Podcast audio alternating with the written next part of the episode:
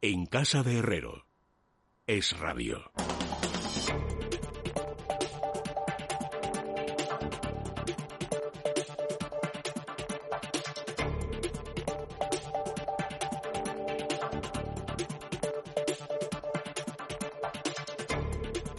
Son las 10 menos 8 minutos, una hora menos en las Islas Canarias y ya estamos en el tiempo de la economía con Carmen Tomás. Muy buenas noches, Carmen, ¿cómo estás? Hola, Leticia, buenas noches. Muy y con Diego Sánchez de la Cruz, ¿cómo estás, Diego? Hola, Leticia, Carmen, ¿qué tal? Muy buenas noches. Me gustaría empezar con vosotros hablando del, del déficit del, del Estado, por lo que hagamos de conocer, que ha alcanzado durante el primer semestre del año pues los 48.700 millones de euros como consecuencia de, la pandemia. Se multiplica por más de cinco eh, la cifra respecto al año pasado y en cuanto a las comunidades autónomas, pues sí que moderaron su déficit, pero por la financiación del Estado. No sé qué lectura hacéis vosotros. Te dejo, Diego, que siempre empiezo yo. Bueno, bueno, perfecto. Eh, Está estudiándose los datos. Eh, vamos a ver, los datos son muy preocupantes, sobre todo porque eh, si desglosamos las cifras, hay, hay una que yo creo que a muchos de nuestros oyentes les va, les va a preocupar especialmente, y es que dentro de esas cifras de déficit, una de las que más se deteriora es la de la seguridad social. La seguridad social, las pensiones ya tenían un agujero pues bastante importante desde hace unos cuatro o cinco años porque a pesar de que se generaba empleo y de que los ingresos del sistema estaban en máximos, los gastos también seguían creciendo. Pero bueno, era un déficit relativamente manejable eh, si por lo menos había una perspectiva de irlo cerrando en el medio largo plazo. Eh, pero como es lógico, ahora mismo, pues hoy lo contamos el libre mercado, la tasa efectiva de paro cuando tenemos en cuenta qué parte de la población eh, que estaba en el mercado de trabajo está o bien en una situación de desempleo o bien en una situación de paro no está aportando al sistema, eh, llega al 40%. Esto, como es lógico, incide en el déficit y muy especialmente en el de la seguridad social, que es uno de los que más se desboca. Eh, ahora mismo, mañana daremos más detalles en libre mercado, ¿no? Pero para que se hagan una idea nuestros oyentes, no solo se multiplica por cinco el déficit en general de la Administración eh, eh, en su conjunto, sino que también en las pensiones se multiplican por cinco y por seis eh, a lo largo de, 2020. y estos son cifras muy preocupantes, en particular en ese campo y en, general, no en todos los demás. y sí cerraría, antes de, pasarle la palabra a, Carmen, que me ha cedido amablemente, solo decir también que eh, hay margen de ajuste por el lado del gasto sobradamente identificado incluso por la IREF en la época en la que José Luis Esquiva era su presidente y sería un tremendo error hacer como ha hecho hoy el Congreso, es decir, empezar a tramitar eh, impuestos cuando hay mucho margen de ajuste para reducir gasto que eh, no es eficiente y no es productivo. Efectivamente, estoy totalmente de acuerdo. Lo de la seguridad social ya, de verdad, o sea, era muy preocupante, pero es muy, muy preocupante eh, yo creo que si no nos lo no nos obliga Europa, yo espero que lo hagan porque no creo que este gobierno tenga ninguna intención de, abordar ahora ese asunto, pero realmente es yo creo que el asunto más preocupante eh, por las cifras que arroja y bueno, yo creo que sobre el vamos a ver el déficit en su conjunto, pues claro, vamos a ver, ya ya se habían pasado antes de la pandemia en, dos puntos o más eh, de lo que inicialmente habían eh, tenido como objetivo o habían pactado con Bruselas, pues claro, imagínate, pues después de, la, de toda la crisis sanitaria que hemos vivido y del desastre con el que se han eh, se ha llevado la gestión tanto sanitaria y como consecuencia de eso la económica, pues obviamente tenían que ser unas cifras pues espectaculares de malas. Y, efectivamente, aparte de la seguridad social, eh, eh, las cifras de paro que, han salido de la EPA, como dice Diego, eh, son muy preocupantes porque ya estamos hablando de un 40% de paro juvenil y lo digo porque hoy ha salido también los datos de Eurostat y ya no nos supera ni Grecia. Tenemos la tasa de paro más alta de toda la eurozona, incluida Grecia. Entonces, yo de verdad, y además no veo a este gobierno eh, consciente, ¿eh? consciente de, de lo que tiene entre manos, porque ya vemos que se dedican, ahora seguro que lo comentamos, se dedican a todas estas otras eh, fanfarrias y, pancartas ¿no? de, la igualdad y de, los, de todo esto, que es nada más que fanfarria para dejar mal a los empresarios, bien a los sindicatos y para lo que significan todas estas medidas que al final es burocracia, trabas en un momento en que las empresas lo están pasando realmente mal las que han podido sobrevivir y ya veremos cuántas más sobreviven o no. Hablamos de eso, sí que os Diego, perdona, ¿querías recoger, decir algo? Solo quería añadir una cuestión. En el primer trimestre, cuando la incidencia de la pandemia en las cuentas públicas es marginal, porque solo afecta aproximadamente a 10 días de, de, esos 90 días de actividad, el déficit estaba creciendo un 3% con respecto al año pasado. Y el mm. año pasado, el déficit público de España en el conjunto del ejercicio fue tres veces mayor, tres veces mayor eh, de lo pactado originalmente con Bruselas. De modo que esto, eh, obviamente, la situación es lamentable por, por eh, la mala gestión que se ha hecho de la pandemia y por la pandemia en sí, pero ojo, que es que la trayectoria ya era la que era. Es decir, si en 2019 triplicas tu objetivo de déficit y el primer trimestre del año aumentas más aún el déficit un 3%, lo que no puedes esperar es que luego eh, esas cifras, partiendo de una posición de tal desventaja, pues vas a ir siempre aún a peor con, con un escenario como el actual. Bueno, recojo el guante de lo que me, que me lanzabas, Carmen, ¿no? Porque hoy el Ministerio de Trabajo, Igualdad y los sindicatos UGT y comisiones obreras, pues han llegado a un acuerdo, a una especie de pacto, el Plan de Igualdad Laboral, pero por sorpresa. Eh, y eso que en las negociaciones ha estado participando, han estado participando los empresarios, la, la COE. Lo que pasa es que al final no han estado en ellos. Según fuentes del gobierno dicen, lo lamentamos porque han estado en esas negociaciones, no ha podido ser así. Y en la COE dicen que les ha pillado por sorpresa, que no sabían que, que, de repente lo iban a, aprobar, que estaban de acuerdo, o sea, estaban en disconformidad con aspectos que tenían que ver con la negociación colectiva, pero que en todo lo relacionado con la igualdad la COE estaba, estaba de acuerdo. Y así lo han puesto de manifiesto en un comunicado que han hecho público esta tarde tanto COE como CEPIME, en el que dicen claramente que los textos eh, finales se los han enviado a las 10 de la noche de, de, ayer, que por supuesto no han contado con ellos, lo han aprobado sin que ellos estuvieran en la mesa y que es absolutamente incierto que ellos no quieran saber nada ni de la igualdad ni de nada de esto. Si esto es un poco los tres titulares, es los sindicatos eh, tienen que tener protagonismo y entonces pues les tengo que dar lo que sea para caramelos, para que estén tranquilos y contentos. Y segundo y muy importante, empresario malo, gente mala, eh, que no quiere la igualdad, que no quiere que las mujeres ganen lo mismo que los hombres, que todo eso yo no sé de veces ya que hemos explicado por qué en la mayor parte de los casos, no digo que no habrá ninguno, porque eso sería por mi parte un, poco, en fin, tener mucha quiero decir que no, no me sale la palabra, pero bueno, que sería muy presuntuoso por mi parte, ¿no? Pero que ya hemos explicado mil veces que es que las mujeres, por las razones que podemos discutir, está más en la temporalidad, está más en el, empleo parcial y está más en empleos menos cualificados y por lo tanto ganan menos. Pero bueno, esto sería otro, otro debate. La realidad es esa, la realidad es que este, eh, estaban deseando dejar a los empresarios al margen y sobre todo culparles y culpabilizarles y ponerles la, etiqueta de que no están comprometidos con la igualdad de las personas, ni el diálogo social, ni nada. Yo creo que esto es un, un paripé, como ha dicho también Lorenzo Amor, una parafernalia, una foto, un llámalo como quieras, ¿no? Fuegos artificiales, pero que van a hacer daño a las empresas.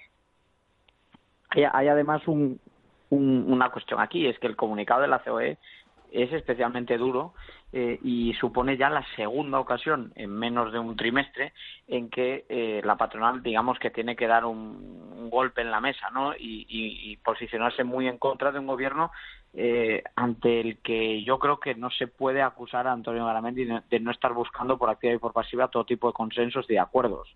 Hasta se le ha criticado incluso, ¿no? En ocasiones por ser, eh, comillas, blando o, intentar demasiado el acuerdo con, con, el Ejecutivo, ¿no? Pues, pues lo que nos encontramos es que dentro del comunicado en el que COE, aparte de dar todas esas razones que comenta Carmen y que yo creo que es fundamental poner encima de la mesa, también acusa directamente al Ministerio de Trabajo de estar introduciendo una reforma laboral encubierta dentro de las modificaciones que, bueno que han suscrito con, con, los sindicatos. De modo que no solo estamos hablando de cuestiones más ideológicas, de acuerdos que se están negociando y sin estar cerrados se anuncian a los medios, de no contar con la patronal, que es un agente obviamente fundamental para el empleo en España, como, no va a serlo siendo la principal eh, organización empresarial de nuestro país, sino que además dentro de ese pacto hay cuestiones que tocan directamente al armazón de la legislación laboral española y que por lo tanto suponen esa contrarreforma laboral que por cierto no creo que se vería con buenos ojos precisamente desde, desde Bruselas, donde nuestros socios europeos tienen sensibilidades más o menos frugales, pero todos a favor de la flexibilidad laboral. Bueno, otros asuntos. Eh, Diego, tú lo estás publicando hoy en, Libertad Digital, en, Libre Mercado, los datos que demuestran que plantear otro confinamiento mm, solamente serviría para, para hundir la, la economía. Cuéntanos en qué te basas. Básicamente en que la situación epidemiológica que tenemos hoy no es necesariamente buena, porque somos el país con mayores rebrotes, pero es un poco eh, curioso que estemos hablando de introducir un confinamiento cuando la única razón para el confinamiento eh, generalmente aceptada era aplanar la curva de eh, presión sobre el sistema sanitario. Nunca fue aplanar la curva de positivos en, en general, porque la única forma de conseguir eso era eh, prohibir por completo cualquier tipo de movilidad, cosa que no sucedió. De lo que se trataba era de aplanar el volumen de nuevos ingresos en el sistema hospitalario, porque como es lógico tenemos un número limitado de camas de hospital, de UCIs, de respiradores, etcétera. Bueno, los datos lo que nos dicen es que solo el 3% de los nuevos positivos, de los rebrotes que hemos conocido en los últimos siete días, eh, solo el 3% ha requerido algún tipo de hospitalización. Y de esas cifras, que eh, abarcan unos 12.000 positivos en total, eh, solo una veintena ha requerido hospitalización en la UCI de, manera que el cuadro epidemiológico no tiene nada que ver con el de marzo, cuando obviamente eh, el virus estaba empezando a, circular con especial virulencia, eh, las medidas del gobierno llegaban tarde, llegaban mal y lo que es más importante, la población no estaba adaptándose a la situación porque probablemente no era consciente del riesgo. Obviamente eh, no había una campaña institucional que les acompañase, de modo que ni se usaban mascarillas ni nada hasta aproximadamente pues el mediados de marzo. Eh, todo esto lo que aconseja es a insistir en las medidas de adaptación, en las medidas de rastreo, etcétera, pero también a desterrar el absurdo de plantear que podamos confinar la economía en agosto o en septiembre, que es algo que se sigue escuchando en algunos círculos y que incluso desde el Ministerio de Sanidad no se desmiente, cuando esto sería total y absolutamente descabellado con los datos epidemiológicos que hay encima de la mesa. Y creo que si nos avaló en su momento en libre mercado estar un poco por delante de los demás medios y explicar cuál era la situación no solo aquí, sino en otros países, pues eh, me, imagino que también nos hemos ganado el crédito de decir, oigan, ya destrozamos una vez la economía, no lo hagan dos veces. Bueno, me siento incapaz absolutamente de refutar nada de lo que ha dicho. Lo único añadiría que mm, imagínate lo que ocurre. Vamos a ver, mañana va a salir el dato del PIB del segundo trimestre, qué ha pasado con el PIB en el segundo trimestre. Hoy hemos conocido una caída en Alemania del 10, en Estados Unidos del 9 y pico, en el segundo trimestre. Eh, bueno, vamos a ver si la IREF ha acertado o no y estamos hablando de una caída del 20%. Mañana lo vamos a saber y imagínate otro confinamiento, lo que supondría efectivamente para la, para la economía.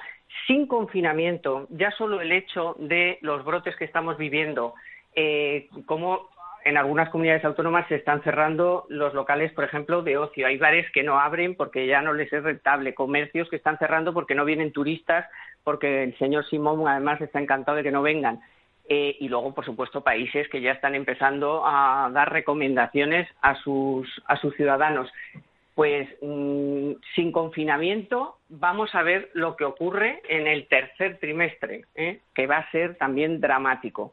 Así que yo creo que tendremos la oportunidad los próximos días de, de abundar en lo que dice Diego, de la preocupación que hay sobre la evolución de la economía si hubiera un confinamiento, pero yo creo que hasta sin confinamiento con lo que estamos viendo hasta ahora, la reacción de otros países, eh, la falta de planes de este gobierno que ha tirado los brazos y no quiere saber nada, y luego, pues, el miedo de muchas comunidades autónomas, lógicamente, pues está eh, llevando pues a, cierres de ciudades, a cierres de locales de por la noche, de ocio, a, limitar el aforo de los bares, en fin, a limitar un poco eh, la actividad económica y ya veremos a ver lo que ocurre también en el tercer trimestre. Hmm. Y el, otro día, además, anecdóticamente, pues mi compañero de, de, asiento, digamos, en, un vuelo, era una persona dedicada al sector de la, eh, de la vigilancia en las playas y en las piscinas, ¿no? Eran de socorristas, ¿no? Eh, no se trataba de un, ningún magnate, sino simplemente del supervisor de un pequeño negocio que atendía a algunos mercados turísticos. Y él me comentaba esta conversación fue el pasado eh, domingo, que en cuanto se conocieron aquellas declaraciones de Pedro Simón, en cuanto se eh, divulgaron la posibilidad de, Fernando Simón, perdón, y se divulgaron las, las eh, las, eh, bueno, la intención de confinar a los viajeros que pasasen por España, la caída que ellos registraban en las, eh, en sus, eh, bueno, en sus clientes, ¿no? Que son los hoteles, hablaban de un desplome del 50-60% de las reservas para agosto, que obviamente no eran muchas. Entonces, esto muchas veces los datos, como bien comenta Carmen, tardamos tiempo en conocerlos. Ahora estamos cerca de conocer los datos del segundo trimestre, pero mientras tanto el tercer trimestre se va desarrollando y todos esos indicadores adelantados que no son solo los que a veces vamos eh, detectando, sino también lo que te puede comentar cualquier profesional del sector, apuntan a que la caída está siendo muy fuerte precisamente ahora que se esperaba un cierto rebote. Es decir, esto es dramático. Aún mm. así, ayer vimos en el Congreso de los Diputados a un presidente del Gobierno, bueno, pues eh, emocionado por el acuerdo alcanzado en, en, Bruselas, ya lo comentamos, ¿verdad, Carmen? Y bueno, no sé, Diego, tu, tu opinión, ¿cómo lo viste ayer? Mañana, por cierto, hay conferencia de presidentes en La Rioja y, supuestamente va a hablar con los presidentes autonómicos de, de este asunto, además de, claro, de, de, cómo está la situación eh, pandémica ahora mismo en, en España. Pero a ver qué les tiene que, contar, ¿no? Más sobre no más. Perdón, perdón, perdón. Allí no creo que le aplaudan mucho. Porque no, no, van, los suyos, ¿no? sí, algunos sí, pero vamos. Sí, pero no los suyos al completo. Diego. No, solo por, por decir también que, vamos a ver, hay un cierto historial entre el equipo económico del PSOE de los últimos eh, 20 años de, de, entrar en el negacionismo, ¿no? Eh, negar la situación. Esto No, no, no caracterizó a Felipe González. Felipe González encaraba las crisis y tomaba decisiones más o menos acertadas. Eh, yo creo que en general dejó un legado económico eh, salvable en los primeros años y bastante nefasto en la segunda etapa de su, de su larga eh, largo paso por la presidencia, pero bueno, no había, es decir, eh, desde Boyer hasta hasta Solves, hasta Solchaga, todo aquel equipo económico más o menos tomaba decisiones, las que creía o no convenientes, pero, pero a partir de un cierto diagnóstico de admitir la situación, ¿verdad? Eh, y lo que vemos eh, desde los tiempos de Zapatero y ahora en los tiempos de, Pedro Sánchez es que mm, parece que con unos aplausos o con un o, cantando los cuatro vientos eh, cualquier brote verde, ¿no? pues se elimina la realidad y la realidad es la que es, una situación dramática, con cuatro de cada diez eh, trabajadores eh, ahora mismo sin un empleo de forma efectiva y con una economía que está en barrena. Entonces, de todos estos gestos yo creo que mm, son los que envejecen mal. Y luego cuando echemos eh, de meroteca, pues nos acordaremos, por ejemplo, de todas estas palmas que le han tocado al presidente. Pero muy tarde, me temo, muy tarde todo esto luego llega muy tarde. Imagínate lo que tardó la gente en darse cuenta de que Solves nos había engañado a todos. No a todos, algunos no nos consiguió engañar, pero eh, madre mía, años, ¿eh? ah, por lo menos, por, lo, menos. dos años, porque luego eh, volvió a ganar Zapatero a pesar de aquel debate y a pesar de todo. O sea que no tengo ninguna esperanza se, dijo, se contó, ¿no? Muchos años que nosotros contábamos recuperación y la gente no lo notaba. Obviamente no se va a notar de noche a la mañana ni una cosa ni la otra, pero los datos cuando son muy acusados sí te dicen una tendencia, ¿no? Entonces, igual que cantamos crisis hace 10 años y, tardó en hacérsenos caso. Cantamos recuperación hace cinco y también se dijo que no llegaba a la calle, pues ahora yo creo que mm, eh, nos hemos ganado un poco más de credibilidad que quienes han estado negando la crisis eh, y, al final, pues eh, si tarde o temprano, aflorándola y tomando ajustes tarde y mal. Pues Carmen Tomás y Diego Sánchez de la Cruz, muchas gracias.